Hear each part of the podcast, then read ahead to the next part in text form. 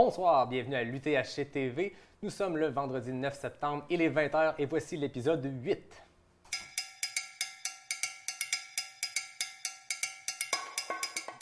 Bonsoir tout le monde, huitième épisode de l'UTHC TV. Vous pouvez voir derrière par les fenêtres, il fait noir, on est vraiment rendu au moment où les coureurs vont entrer dans la nuit, les lampes frontales vont s'allumer. Nicolas, très contente de te retrouver. Tu es le grand Manitou derrière cette UTHC TV et c'est la première fois que tu entres en onde. Il était temps. Moi, je te l'avais dit avant l'UTHC TV, je prends une note personnelle, mais j'avais adoré l'année passée terminer ce vendredi soir-là ensemble à analyser, à se faire passer des papiers parce qu'il y a des updates qui rentrent. C'est le bout de la course qui devient intéressant. On reproduit ça cette année. Très content d'être. Salut Yannick, bah moi je suis super content aussi d'être là, Ça me fait plaisir, ça me fait une pause. Oui, c'est ça. Quand tu es en onde, tu peux pas être sur ton sur ton cellulaire en train de gérer autre Ah, chose. Donc c'est bien. Il est ouvert. Donc, on a plusieurs vidéos qui sont rentrées. Euh, ça rentre au compte-goutte. On sait c'est quoi l'UTHC. Hein? Il y a des sections qui n'ont pas beaucoup de signal, donc on a des vidéos qui rentrent à retardement. Avec un petit remerciement au passage à tous les Ben oui. vidéastes, on a plein de monde sur place, les reporters, les, les vidéos euh, GoPro qui rentrent, etc. On a des belles images, on peut pas tout vous montrer d'ailleurs parce qu'on en a trop, mais c'est pas mal. On en a quelques-unes. Est-ce qu'on se lance là-dedans dès maintenant? Je te lance, je, je te passe la poudre. On va, on va faire. rentrer. on- on- tu disais qu'il faisait nuit, alors effectivement il fait nuit. On va faire un petit retour en arrière pour se retrouver euh, au niveau de- d'un des points symboliques de, cette, euh, de ce 125 de l'UTHC. Vous voyez euh, le sommet des Morillos, la montagne la plus, la plus technique du, du parcours. Là, on voit Elliot Cardin qui est arrivé euh, en tête. Il a assez rapidement pris la tête sur, euh, sur cette épreuve. Euh, on l'a dit euh, dans ses émissions, euh, il, a, il a clairement annoncé la couleur. Ça fait 4 ans qu'il veut gagner cette course. Cette année, il pense que c'est son année, donc il y va pour gagner et il a pris euh, les devants euh, très rapidement. Il est suivi euh, ici, en tout cas à 4 minutes, par euh, euh, Florent Beaufist, un Français, un Breton, euh, qui était euh, bah, sur les vidéos, en tout cas, il semble pas top top shape, mais il est quand même euh, deuxième depuis un, un, un bon bout. On va voir que ça, les choses ont, ont changé. Euh, vous voyez sur la vidéo, il est un petit peu. euh, euh, euh, ouais, C'est pas un, type de foulée que tu veux avoir. il court euh, plus en tout cas. course, ouais. Voilà. Euh, en... Alors là, euh, en fait, on a, on a vu Florent et on avait vu avant, euh, sans que je le cite, Jacob Barry Arnasson, deuxième l'année dernière de, du 125. Euh, visiblement, ça a l'air d'être un métronome, il connaît sa course, il se préoccupe pas des autres, il avance bien. Euh, ce sera à suivre, on va voir comment Florent va gérer euh, sa course. A priori, il est un petit peu, un, petit peu fatigué. Sur les vidéos que, que, que vous voyez à, à présent, ce sont euh, les, les femmes. On voit euh, ici Mylène euh, sans façon, elle est passée Sans en souci. tête sans souci, j'ai confondu avec Gabriel. Elle est passée en tête au sommet des Morillos. Euh, vraiment, euh, elle a l'air d'être concentrée et elle est passée devant Priscilla euh, là, vous la voyez, euh, Priscilla, au sommet des Morillos. Et la vidéo d'après, on la voit dans la descente des Morillos. En fait, ce qui se passe, c'est qu'il y a une station d'eau au pied des Morillos, on monte la montagne, on redescend la montagne et on arrive au ravito de la Marmotte. C'est là où les pacers entrent en, jeu. Et là, on Les voit donc Priscilla. aussi, c'est que Mylène est passée extrêmement rapidement à la marmotte, s'arrêtant quasiment pas, alors que Priscilla a pris euh, une dizaine de minutes, paraît-il. Mais euh, je pense que l'écart, euh, c'est pas creusé tant, quand- tant que ça quand on regarde en ce moment les chiffres des passages, mais euh, on voit la stratégie de course de Priscilla de prendre le temps. C'est un bon moment parce qu'après ça, on entre dans la nuit puis c'est là que la course commence. Eh ben, tu parles de la nuit et là on Voilà. voit de nouveau Elliot, on va un peu vite là, mais Elliot vient à l'instant, on a pris l'antenne, on a eu cette vidéo à l'instant. Vous voyez donc Elliot Cardin, premier du 125 km du 125 de l'UTHC. Il est à la mi-parcours, kilomètre 60, il est au haut de gorge et euh, vous le voyez là, il prend un petit peu de temps pour s'arrêter, mais ce qu'on nous a dit, c'est qu'il a été, il est reparti très rapidement. Alors euh, on, discutait avec euh, Mathieu Blanchard, qui est dans ses locaux tout à l'heure. Il est allé courir un petit peu dans les Morillos avec, euh, avec Elliot. Elliot était dans, dans, dans les Morillos dans un mood hyper négatif. Euh, physiquement, a priori, ça va bien, mais dans la tête, ça rageait pas mal. Parce que je c'est peux te une laisser- spirale qui sem- dans laquelle il semblait être. Euh, après ça, c'est encore tôt dans la course. Le vent peut, euh, peut changer de côté. Tout finit par passer, mais c'est sûr que c'est tôt dans la course pour être déjà dans cette spirale-là. Par contre, les images euh, qu'on vient de voir de son passage au de gaz m'encouragent quand même parce qu'il avait l'air assez bien.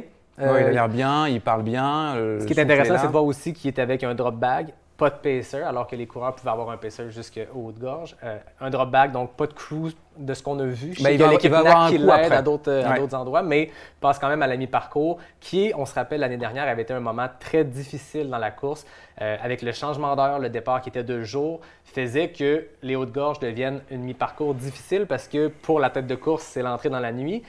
Et pour les coureurs, coureuses qui savent ce qui s'en vient, c'est une portion difficile de jour, encore plus peut-être de soir, parce que là, on embarque sur une portion qui est euh, très difficile, assez technique, euh, très longtemps avant de voir un deuxième ravito. Donc, euh, c'est une entrée dans la nuit qui est difficile pour les athlètes. Elliott, l'année passée, c'est là où ça avait un peu dégénéré, il avait finalement décidé d'abandonner au Coyote. Donc, on va voir comment cette portion-là va la travailler.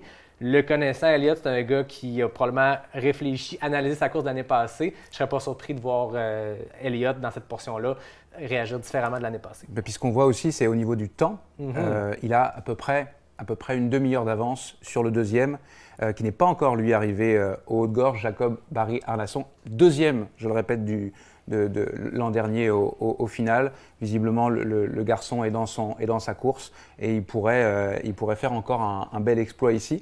Et on a du changement à la troisième place au ravitaillement de la Chouette. Donc c'est autour, autour du kilomètre 50. Euh, plus de Florent Beaufils, le breton, qui a été dépassé par Gabriel Sans Façon, un autre qui a les, les, crocs, qui a très envie de cette course depuis un moment. Exact. Euh, il, a, il, a, expérimenté. On remarque qu'il court avec Yannick Bernard, dont on avait parlé dans nos têtes d'affiche en début euh, de, du THC-TV. Les deux sont passés exactement, exactement à la seconde près au même moment, donc on comprend qu'ils doivent courir ensemble.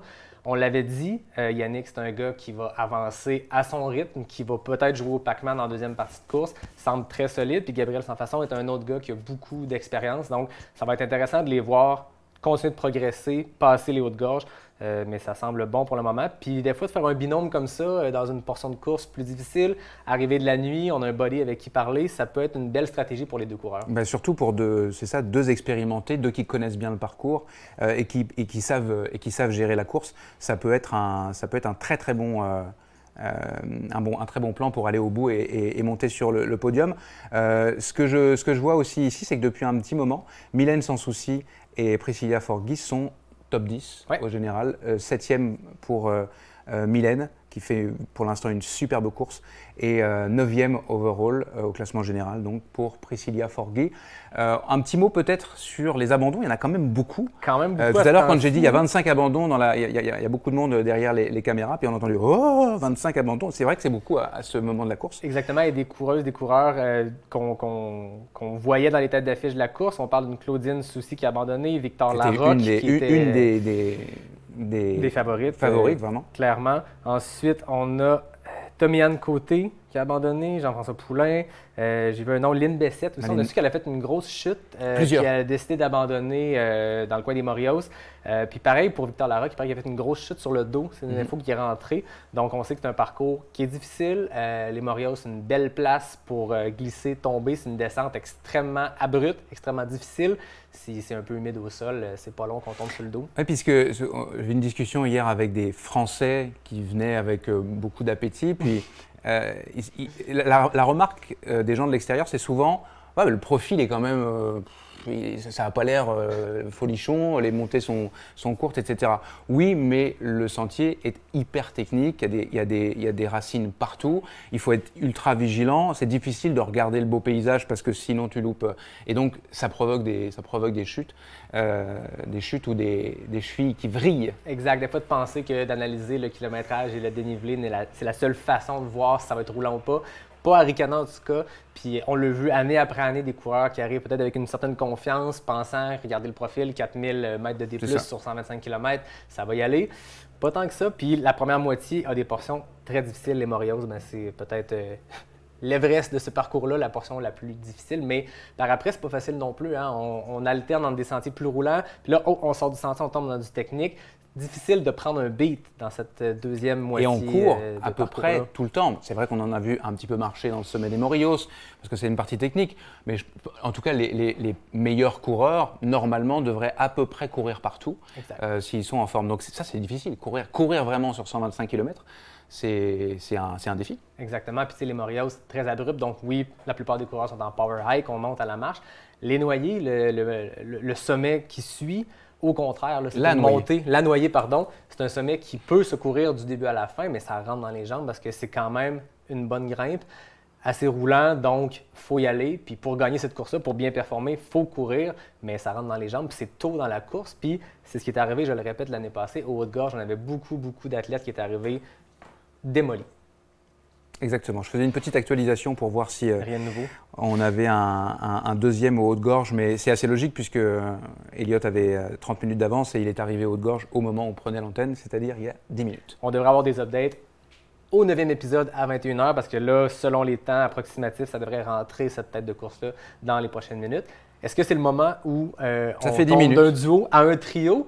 Euh, une, une, athlète, une coureuse de la France que vous connaissez très bien pour plein de raisons, pour avoir plein de sujets à parler avec elle, Alix Nobla.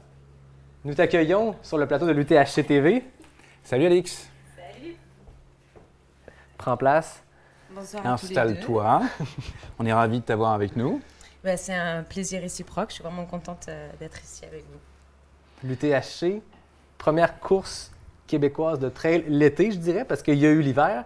Euh, comment tu te sens à l'approche de ce 65 l'hiver. Hein? Non, non, il y a eu une course de trail l'hiver. Ah, pas encore, est-ce qu'on est en train d'avoir des scoops? Ah, moi, ça me tenterait, moi. Donc, à 24 heures et moins, 12 heures de ce départ-là, comment tu te sens devant cette course-là qui est un peu de l'inconnu pour toi? Eh bien, écoute, je trouve que le thème de la découverte euh, me va à merveille, en fait, tout simplement. J'ai hérité d'un accueil vraiment hyper chaleureux et je tiens vraiment à vous remercier, à remercier la communauté, l'UTHC pour, euh, pour l'invitation parce que franchement, j'ai même pas l'impression en fait que je vais courir demain 65 km, j'ai juste l'impression que je suis là pour le parter. Et, et non, c'est. D'ailleurs, tu as trinqué tout à l'heure, je sais pas. Évidemment. C'est juste pour me faire. Euh, à l'entourage, tout ça. Mais non, j'ai que des. Les feux sont ouverts. Je vais sûrement prendre énormément de plaisir. Le, tu, tu, tu, suis une des personnalités euh, très connues et, très appréciées ici, Mathieu Blanchard.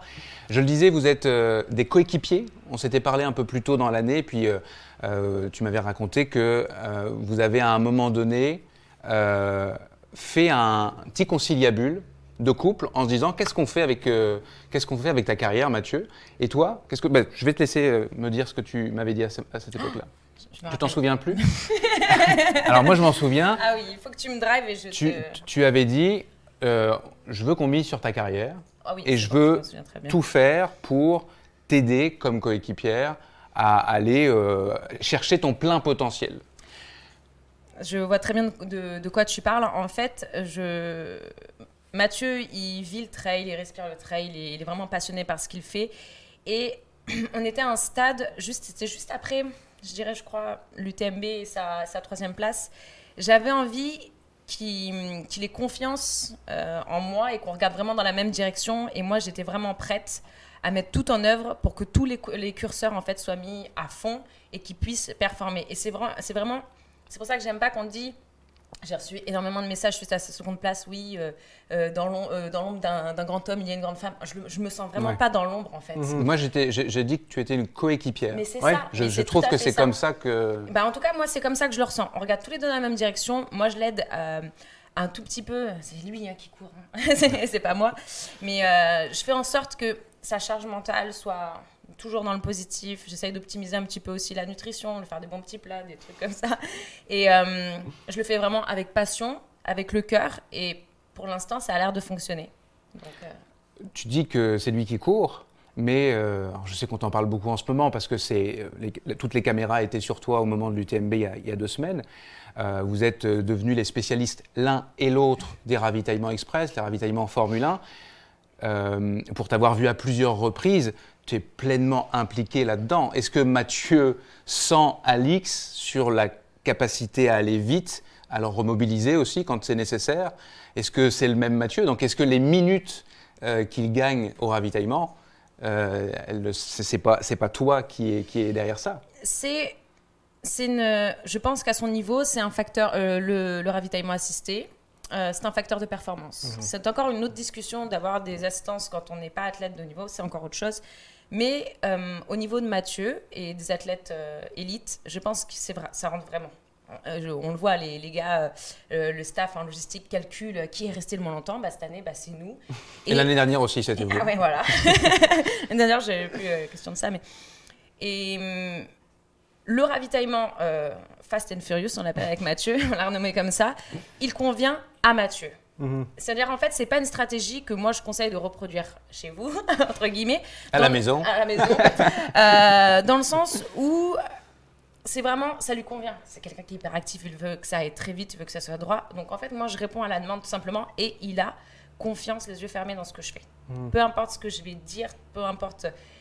On est à un stade où en fait, je sais en fonction de comment il va bouger, comment il va arriver dans le ravito, s'il me regarde, etc. C'est ce qui s'est passé à Trion. Il me regarde, il est arrivé dans le ravito, il ne m'a pas regardé, il n'y a pas eu de contact visuel. Là, j'ai su qu'il y avait un petit pépin. Tout ça, on se connaît par cœur. Et je le connais par cœur, je le connais quand il court, quand ça va bien, quand ça va pas. Donc voilà, j'ai cette faculté de pouvoir m'adapter et lui a totalement confiance en moi. Donc c'est un duo qui fonctionne plutôt bien. Est-ce que ça. Est-ce que, Non, j'allais dire, en fait, tu parles de la stratégie Fast and Furious. Puis, ça a été beau de voir que des fois, il faut déroger de cette stratégie-là quand ça va moins bien. Puis, il y a eu plein de beaux moments de cette UTMB-là. Le moment partagé entre Kylian et Mathieu, on a vu des photos partout. Mais moi, un des trucs qui m'a touché le plus le lendemain de la course, c'est quand j'ai vu l'enchaînement de photos à ce ravitaillement-là où on voit Alex qui patiente, Mathieu qui arrive, qui ça n'a pas l'air de bien aller. Et le regard que tu as quand tu le regardes, on comprend dans ces, dans ces quelques instants-là toute la force avec laquelle tu essaies d'être, euh, je sais pas comment dire, neutre toi là-dedans, puis de le ramener, puis lui qui est très rempli d'émotions, Mathieu qui quitte et toi qui fond en larmes. J'ai trouvé que c'était une des plus belles images de cette course-là qui exposait le plus ce qu'est l'ultra, le, le travail entre le coureur et le crew. Mais l'intensité du crew, puis je le répète tellement souvent, c'est un travail difficile. Et la première personne qui m'a dit qu'être un crew, c'est un travail difficile, c'est Mathieu Blanchard. Il m'avait dit ça en Gaspésie. Je l'avais vécu cette fin de semaine-là. Et on l'a tellement vécu quand on t'a vu à Trian, je pense, justement, vivre cette intensité-là, puis toi, le vivre personnellement après ça, difficile. Je trouve que tu décris ça super bien, Yannick. Et euh, je me suis fait le même commentaire. Ce que je disais à Mathieu, c'est que à- pendant sa course, euh, il était déterminé, comme jamais. Le regard était déterminé. Quand il arrive au ravitaillement, il lâche ça. Et c'est Alix qui prend, Ouais. qui prend la détermination. Le regard dont tu parles, c'est Alix qui change, qui change de regard. Et Mathieu, euh, pendant cette période-là, est un peu plus ému volontiers. Il repart, il repart déterminé, les émotions sont passées, et puis l'émotion est transférée. C'est, c'est assez, ce- ce- le Ah ouais. ballet est assez, assez euh, amusant à voir. Bon, si on parlait de toi, Oui. euh, est-ce que, ça, est-ce que le, le- le- le rôle que tu joues, euh, finalement, le, le- le- le- l'apprentissage que tu fais du, trail, est-ce que ça t'aide pour toi, pour ta course? Est-ce que ça va t'aider, par exemple, pour une course euh, comme pour demain, qui va être une grande première sur cette distance de 65 km Eh ben écoute, déjà oui, le trail, ça m'a énormément aidé. Euh, c'est ce qui, quand j'avais, bah, il y a deux ans, quand j'ai perdu ma petite sœur, ça m'a vraiment aidé à faire mon deuil. Vraiment, j'avais besoin, je ne pouvais plus rester enfermée dans ces salles de crossfit entre quatre murs. J'avais besoin de grand espace et j'avais besoin de me sentir vivante. Et quoi de mieux que du gros des plus, des gros terrains techniques et euh, le grand air pour pouvoir faire ça. Et ce que j'aime dans ce sport, c'est qu'en fait, je suis pas du tout de base quand tu me regardes courir, c'est, euh, j'ai pas euh, du, du tout une foulée instagrammable. je cours les genoux en dedans, les pieds de travers, et en fait, je trouve ça vraiment fun. J'ai l'impression d'être un enfant qui commence à marcher parce que chaque sortie, j'apprends euh, sur moi, j'apprends en fait sur ma capacité à courir, etc. J'apprends sur ce, ce sport qui, qui m'apporte tellement aujourd'hui. euh, les rencontres que je fais euh, chaque jour, un- pour moi, c'est tellement fort. Et puis, et puis oui, c'est voilà, c'est repartir, repartir de zéro. Et puis je me prends des claques pendant les courses, on adore ça. C'est, je pars à chaque fois trop vite. Et puis à chaque fois, je me dis, il faudra pas que je le refasse. Et je refais les mêmes bêtises. Donc finalement, le coaching que tu fais de Mathieu, ou la- le regard que tu as de, de- de- de la course de Mathieu, ne te sert pas parce que tu fais les mêmes bêtises Mais Enfin, tu fais pas les mêmes bêtises, tu fais toujours- des bêtises. Ouais, c'est toujours plus facile de dire aux autres. Oui. Pars pas trop vite surtout, et puis au final, Le tu faire. te retrouves à partir à fond parce qu'il y a l'engouement et que tu as envie de. C'est comme ça, mais je, quand même, en, un an, j'ai énormément appris. Il y a des choses que je, que je fais plus, bien évidemment. Et puis demain, euh, c'est sûr que je partirai pas à fond parce que ça va être la première fois que je cours euh, une aussi longue distance, on va dire en, en vrai trail, en dehors de l'étape longue du marathon des sables. Mais euh, voilà, aucune appréhension de ce côté-là. Je suis bien encadrée, j'ai de très bons conseils. Donc, Est-ce que tu as des craintes pour demain? Y a des éléments que tu ne connais pas? Il y a une part d'inconnu qui te stresse ou tu t'en vas là-dedans pour découvrir et t'amuser? j'ai vraiment zéro pression.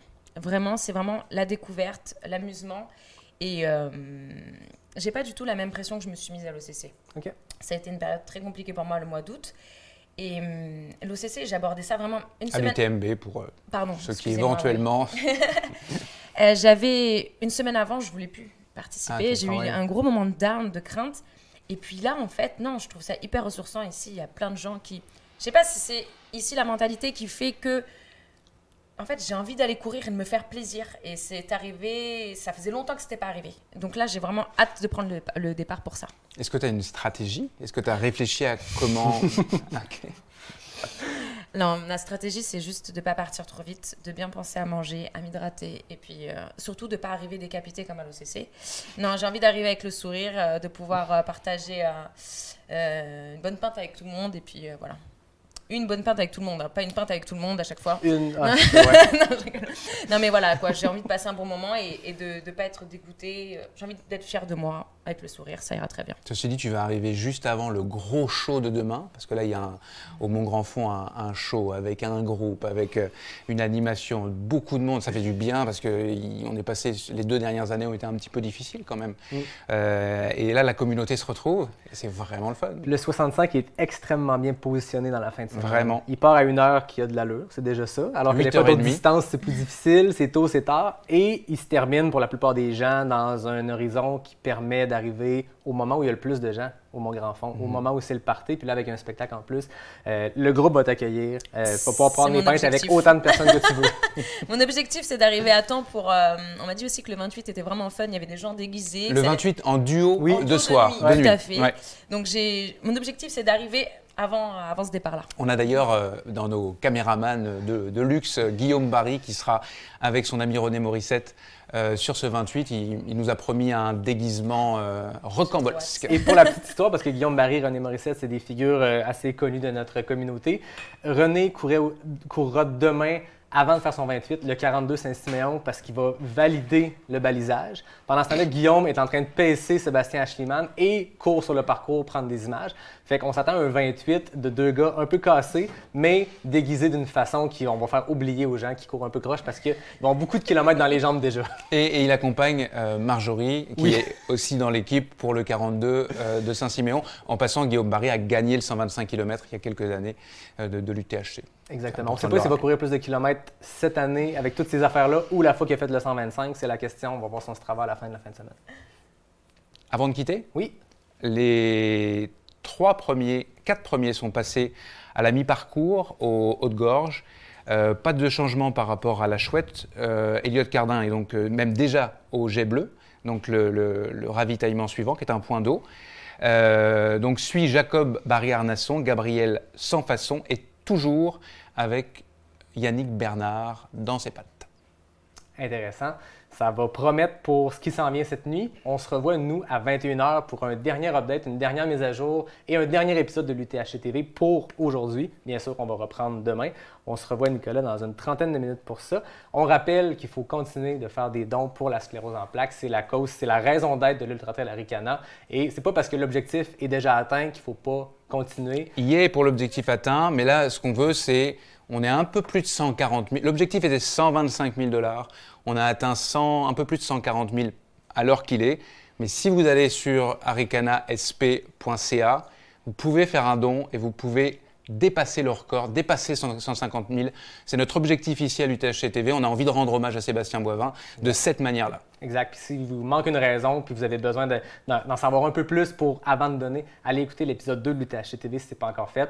Euh, difficile de garder les yeux secs en écoutant ça. Bref, allez écouter ça. Merci beaucoup, Alice, Merci, Alex. euh, Merci à vous. d'avoir fait un peu les prolongations parce que là, il va falloir faire le dodo euh, avant la course quand même. Non, C'est pas- c'est le plein de good vibes, ça me fait beaucoup de bien, c'est cool. Nicolas, Alex, merci et on se revoit tout le monde à 21h. Salut Bye.